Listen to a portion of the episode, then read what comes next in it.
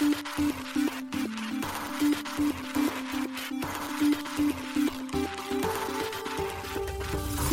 しい経済ニュース。この番組では現当社のメディア新しい経済がブロックチェーン仮想通貨フィンテックに関する日々のニュース解説を平日毎日音声コンテンツでお届けしています。そして新しい経済ではブロックチェーン仮想通貨に関するニュース解説記事やインタビュー記事学習記事などのたくさんのコンテンツを掲載しております。ぜひ新しいひらがな経済漢字で検索してメディアもチェックしてください。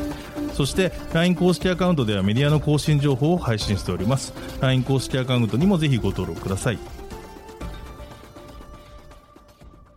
この番組は株式会社フィナンシェの提供でお送りします。フィナンシェはスポーツチームやエンタメプロジェクト DAO などのトークンを購入して支援ができる新しいクラウドファンディングサービスです。サッカー J リーグ野球バスケなどのプロスポーツチームをはじめ映画やアイドルインフルエンサーなど100以上のプロジェクトのトークンがフィナンシェで購入できます。さらにトークン購入者はプロジェクトに応じたキャンペーンの参加や NFT などの特典もぜひ iOS や Android でフィナンシェのスマホアプリを入れて新たな応援体験を味わってください。あなたの夢がみんなの財産になる。フィナンシェ。検討者新しい経済編集部の高橋です。はい、本日は7月20日木曜日です。今日のニュース行きましょう。日銀が CBDC フォーラム設置。参加企業にコインチェックやアスター、渡辺聡太のスターテイルら選出。コロプラのブロックチェーンゲーム子会社が IEO へコインチェックで3例目。米ナスダックが暗号資産カストディサービス提供を断念か、米規制状況鑑み報道。フランス大手銀行ソシエテジェネラル、フランス初となる DASP ライセンスを取得、マイカに備え。オーストラリア証券取引委員会 FTX 現地法人のライセンス取り消し。ポリゴンラボ新ガバナンスメカニズムの構築提案を公開。ポリゴン2.0一貫で。イーサリアムレイヤー2スタークネットアプリチェーン構築ツールスタークネットスタックベータ版で提供へ。イーサリアムレイヤー 2ZK シンク新証明技術ブージャム発表。バイナンスアルゼンチンサッカー協会との契約終了。契約義務が遵守されず。フランスゲーム大手 UBI ソフト Crypto.com のクロノスのバリデーターに参画。一つ目のニュースは日銀が CBDC フォーラム設置。参加企業にコインチェックやアスター渡辺創太のスターテイルら選出というニュースです。日本銀行が設置した CBDC フォーラムのメンバー60社の中にブロックチェーン関連企業が選出されました。日銀は7月20日 CBDC フォーラムの設置と開催を発表。合わせて同フォーラム参加企業を公表しています。なお、選出されたブロックチェーン関連企業は、コインチェック、ソラミツ、トレードワルツ、ブーストリー、データチェーン、SBIR3 ジャパン、スターテイルラボジャパンです。日銀が進めている CBDC の実証実験は、今年4月よりパイロット実験へ進むことを2月公表していました。これに合わせ日銀は CBDC の制度設計を適切に進める観点から CBDC フォーラムの設置予定を発表していました。CBDC フォーラムにはリテール決済に関わる民間事業者に対し参加を仰ぎ、幅広いテーマについて議論、検討を行っていくとのことでした。そして今回公表通り CBDC フォーラムが設置され、同フォーラム参加の民間企業60社が発表されました。民間企業の選出には CBDC フォーラムにてリテール決済に関する事業面、技術面での知見及び実績、それらとフォーラムで議論、検討を行うテーマとの関連性、参加者の多様性やフォーラムで議論、検討を行う幅広いテーマをカバーする観点などが考慮され、選出が行われたとのことです。なお、スターテイルラボジャパンの発表によると、今後は参加企業がワーキンググループに区分けされ、ワーキンググループループごとに現金と CBDC の交換、CBDC のビジネス活用、追加サービスのあり方、民間決済インフラとの接続などのテーマについて、月に数回程度の会議の中でプレゼンやディスカッションを行う予定とのことです。なお、フォーラムの第1回会合は7月20日15時より開催されるとのことです。CBDC フォーラム参加企業の一覧につきましては、記事の方で詳しく説明しておりますので、そちらも合わせてご覧ください。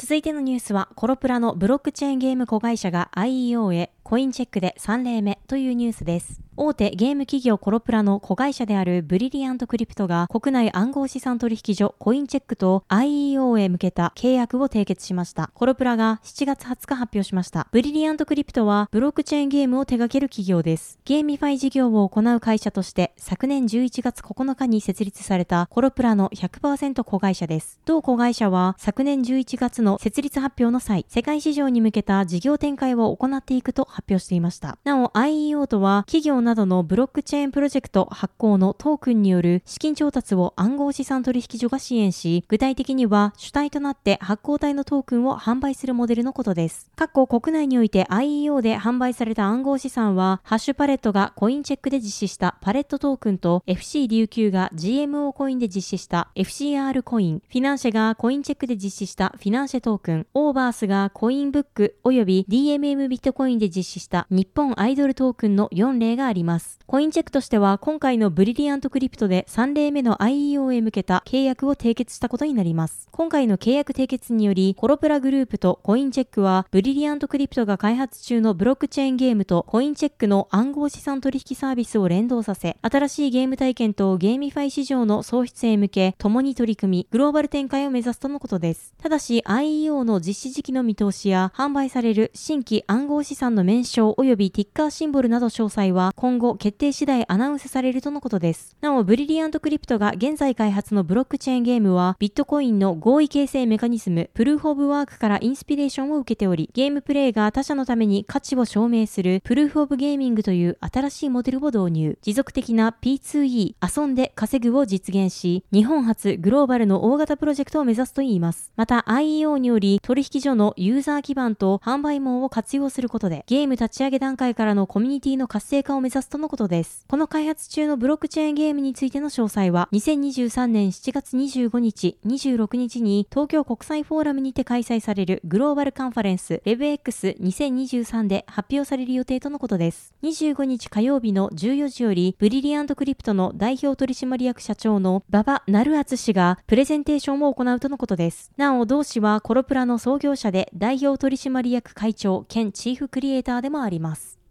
続いてのニュースは、米ナスダックが暗号資産カストディサービス提供を断念か、米規制状況を鑑み、報道というニュースです。米大手証券取引所のナスダックが2023年第2四半期末までに開始予定であった暗号資産カストディサービス、ナスダックデジタルアセットを中止するようです。各社が7月19日報じました。報道によれば、ナスダックの CEO であるアデナ・フリードマン氏が第2四半期決済説明会にて、米国におけるビジネスと規制環境の変化を考慮し、米国のデジタル資産カストディアン事業の立ち上げ及び関連ライセンスの取得に向けた取り組みを中止すると発表したといいます。ナスダックは昨年9月20日、ナスダックデジタルアセットを立ち上げることを発表していました。その際に、同事業ではデジタル資産のカストディ、流動性、関係者のビジネスへの誠実性の強化に焦点を当てた機関投資家向けソリューションを提供すると伝えていました。一方で、フリードマン氏は、ナスダックが引き続きデジタル資産ビジネスの発展に尽力する姿勢も見せています。その取り組みとして ETF 発行者とのパートナーシップやカストディソリューションの促進も含まれると述べています。なお、ナスダックは、米大手資産運用会社ブラックロックの現物ビットコイン ETF iShares ビットコイントラスト申請における上場取引所パートナーです。ナスダックは6月28日、大手暗号資産取引所コインベースグローバルがブラックロックの ETF の監視を行うことを追記し、上場申請を米証券取引委員会 SEC へ再提出していました。その後、iShares ビットコイントラストは7月13日、SEC より申請を受理されています。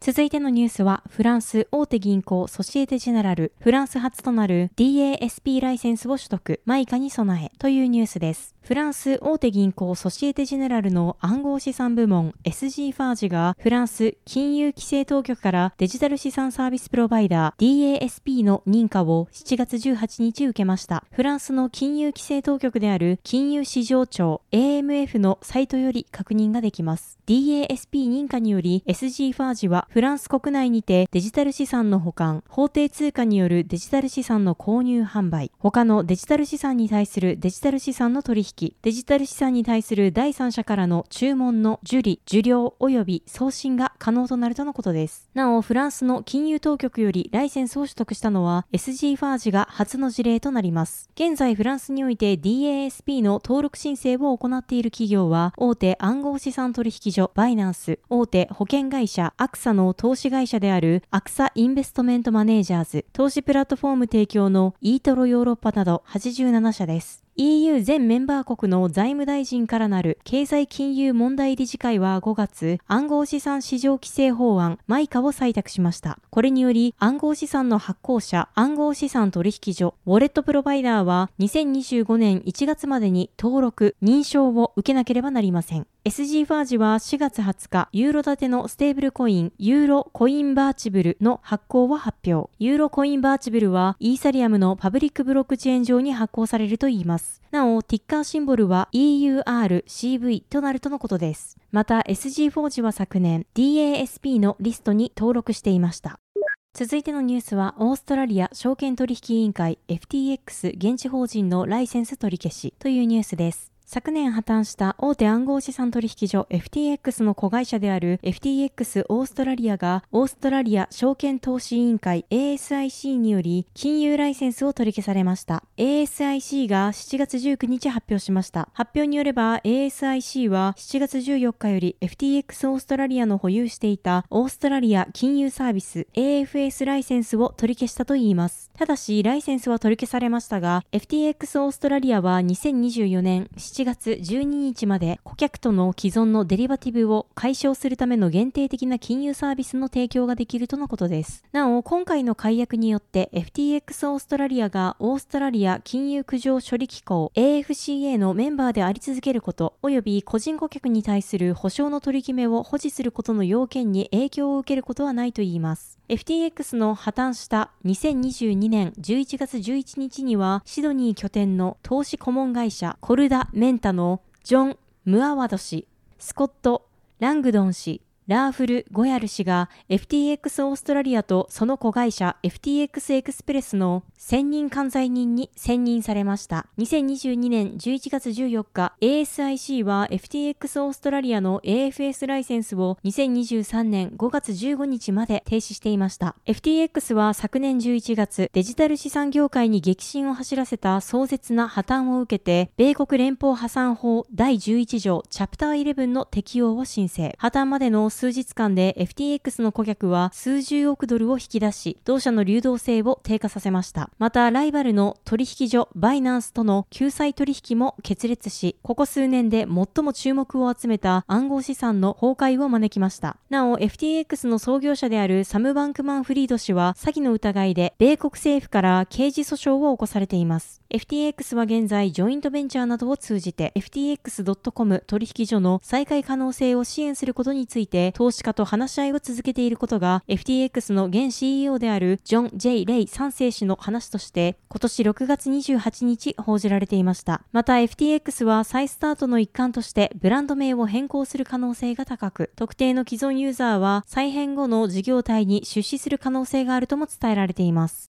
続いてのニュースは、ポリゴンラボ新ガバナンスメカニズムの構築提案を公開、ポリゴン2.0一環でというニュースです。ポリゴンラボがポリゴンエコシステムのガバナンスメカニズムを再構築する提案を7月19日に発表しました。今回の提案は6月13日に発表されたポリゴンの新たなロードマップ、ポリゴン2.0の一環です。ポリゴン2.0についてはこれまでフラッグシップブロックチェーンであるポリゴン POS のアップグレード及びプロトコルアーキテクチャの改良、そしてネイティブトークンマティックのポルへのアップグレードが発表されました。なお、今回の発表はポリゴン2.0における最後の発表となりました。ポリゴンラボによると、提案された新しいガバナンスメカニズムは、プロトコルガバナンス、システムスマートコントラクトガバナンス、コミュニティトレジャリーガバナンスの3つの柱を形成するといいます。プロトコルガバナンスは現在のポリゴンでも利用される PIP、ポリゴン改善提案のフレームワークを拡張し、最終的にはポリゴン上で実行されるブロックチェーン及びアプリケーションなど、プロトコル全体をカバーするガバナンスメカニズムとのことです。システムスマートコントラクトガバナンスについては、アップグレードを担当するコミュニティ統治団体、エコシステム評議会を導入することで、スマートコントラクトとして実装されているプロトコルコンポーネントのアップグレードを容易にするガバナンスメカニズムだといいます。そして、コミュニティトレジャリーガバナンスは、ポリゴンエコシステムの発展のため、公共財としてや、有望なエコシステムプロジェクトや取り組みへの支援プログラムの両方に資金を利用するコミュニティトレジャリーを設立するガバナンスメカニズムとのことです。これら3つのガバナンスメカニズムにより、ポリゴンエコシステム内の全体的なガバナンスプロセスの利用を最小限に抑え、細分化することで、スケーラブルかつ効率的なガバナンスが可能になると説明されています。なお、ポリゴンラボはポリゴン2.0についてのすべての提案を発表し終えたことを記念し、記念 NFT の発行をスタートしています。詳細はポリゴンラボの公式ツイッターで確認可能です。続いてのニュースは、イーサリアムレイヤー2スタークネットアプリチェーン構築ツールスタークネットスタックベータ版で提供へというニュースです。スタークネット開発元のスタークウェアがアプリ独自のブロックチェーンを展開するためのツールキット、スタークネットスタックの開発を進めていることを7月19日発表しました。スタークネットスタックは、スタークネットの技術を活用して、特定のアプリケーションのニーズに応えるように設計するアプリ独自のブロックチェーン構築が可能となる開発者用のツールキットです。あらゆるアプリケーションが独自のスタークネットアップチェーンをパーミッションレスで展開可能にすることを目的としているといいます。スタークネットスタックによって構築したアプリケーションには、開発者が独自の手数料モデルやコンセンサスメカニズム、スタークネットのパブリックチェーンではサポートされていない機能を自由にアプリへ実装できるとのことです。なお、同ツールキットは、スタークウェア開発のプログラム言語、回路が採用されているとのこと。同言語は現在アバランチなどの複数のブロックチェーンで用いられている言語、ラストに非常に似た設計となっているため、習得するために費やす時間が少なくて済むという特徴があります。発表によると、最初のスタークネットアップチェーンは、近日中にメインネットにてクローズドベータ版を開始する予定とのことです。なお、スタークネットは ZK ロールアップを活用したイーサリアムのレイヤー2スケーリングソリューションです。ZK ロールアップとは、暗号技術を利用した証明技術、ゼロ知識証明活用のロールアップのことです。ロールアップは元となるブロックチェーンのセキュリティなどを活用しながら、ガス代やネットワークの混雑解消を図るスケーリングソリューションです。続いてのニュースは、イーサリアムレイヤー2 ZK シンク新証明技術ブージャム発表というニュースです。イーサリアムレイヤー2スケーリングソリューションの ZK シンクが新たな証明技術ブージャムを ZK シンクエラのメインネット上で稼働開始しました。7月17日に公式ブログにて発表されています。発表によると、ブージャムは ZK シンクエラ開発元のマターラボによるハイパーチェーン構想の実現のため、今後必要となる大容量かつほぼリアルタイムなトランザクションの証明のサポートを目指し、設計されているといいます。この設計では、これまでの証明技術と比べ、証明作成のパフォーマンスを向上させているとのことです。なお、これまで GK Sync Era は同ネットワークの全バージョンにあたる GK Sync Lite で採用していたものと同様の証明技術を採用していたとのことです。また、ブージャムでは分散性の向上を目指し、証明の作成に必要なソフトウェア実行に必要なハードウェアのスペックを削減することにも成功したとのことです。発表によると、この新しい証明技術により、ユーザーは VRAM が 16GB のコンピューターでソフトウェア実行が可能になったといいます。これは家庭用のマシンとして流通しているマシンレベルです。ちなみに、競合のプロジェクトのネットワークでは、通常家庭用のコンピューターで実行できることはなく、高価な業務用ハードウェアを必要とすることが多いです。ハイパーチェーン構想は GK シンクエラを開発するマターラボが6月にオープンソースフレームワーク GK スタックをリリースし、同時に発表した構想です。GK スタックを採用したブロックチェーンのシームレスな相互運用ネットワークを作成するというものであります。なお、ZK Sync Era は以前 ZK Sync 2.0として開発されていたイーサリアムレイヤー2ネットワークです。ゼロ知識証明活用の ZK ロールアップ採用により、レイヤー1であるイーサリアムのスケーリング向上とセキュリティ設計を継承しています。同ネットワークは今年3月にメインネットアルファ版がリリースされ、現在ではアービトラムとオプティミズムに続き、レイヤー2ネットワークの中では3位の TVL となっています。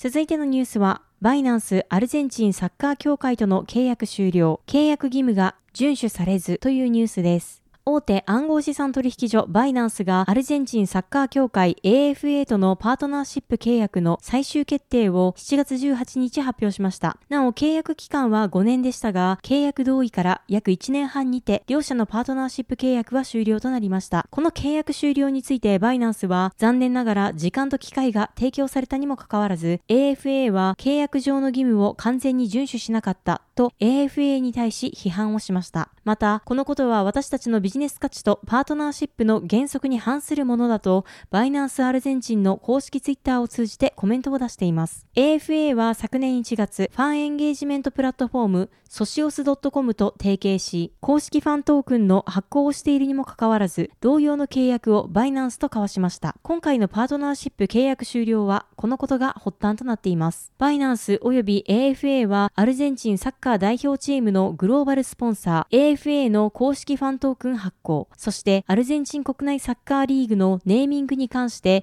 5年間の契約を昨年1月に締結。しかし AFA は2021年5月に同様の契約をソシオス .com と交わし、同年7月にはアルゼンチンのサッカー一部リーグであるプリメーラ・ディビシオンの名称をトルネオソシオス .com にリブランド。さらに同年10月に AFA の公式ファントークンをソシオス .com を通じて発行しました。なお現在も同ファントークンはチリーズエクスチェンジにて取り扱いがある状態です。これについてソシオス .com 側は重要な契約違反であるとし、法的措置を取ることを表明していました。なお、ソシオス .com との契約期間は3年間であり、その契約期間中に AFA はバイナンスと5年間の契約を締結していました。また、バイナンスとの契約には、間もなく市場に投入される新しいファントークンの開発が含まれています。との記載がありましたが、契約から約1年半経った今日まで、バイナンスのバイナンスファントークンプラットフォームから AFA のファントークンが発行、販売されることはありませんでした。バイナンスは今回の契約終了に際し、バイナンスは引き続きアルゼンチンでの成長にコミットし、教育への取り組みや戦略的なビジネス提携をさらに拡大することを目標に、名門大学を含む現地のパートナーとの関わりりを続けていきますとコメントしています。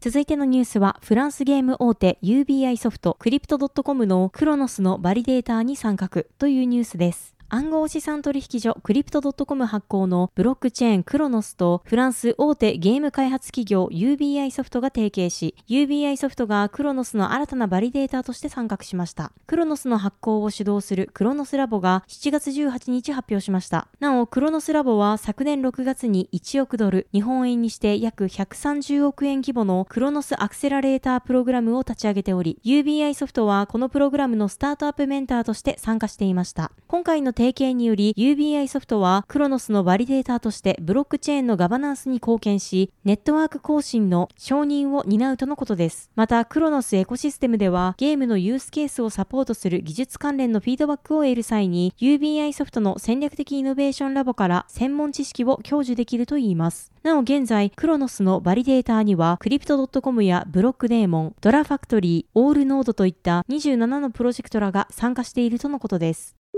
はい、本日のニュースは以上となります。このように私たち新しい経済編集部では、ブロックチェーン暗号資産に関するニュースを平日毎日ラジオで配信しております。本日ご紹介したニュースは新しい経済のサイトに上がっております。ぜひサイトの方も見に来てください。新しいひらがな、経済、漢字で検索して見に来ていただければと思います。それでは本日もありがとうございました。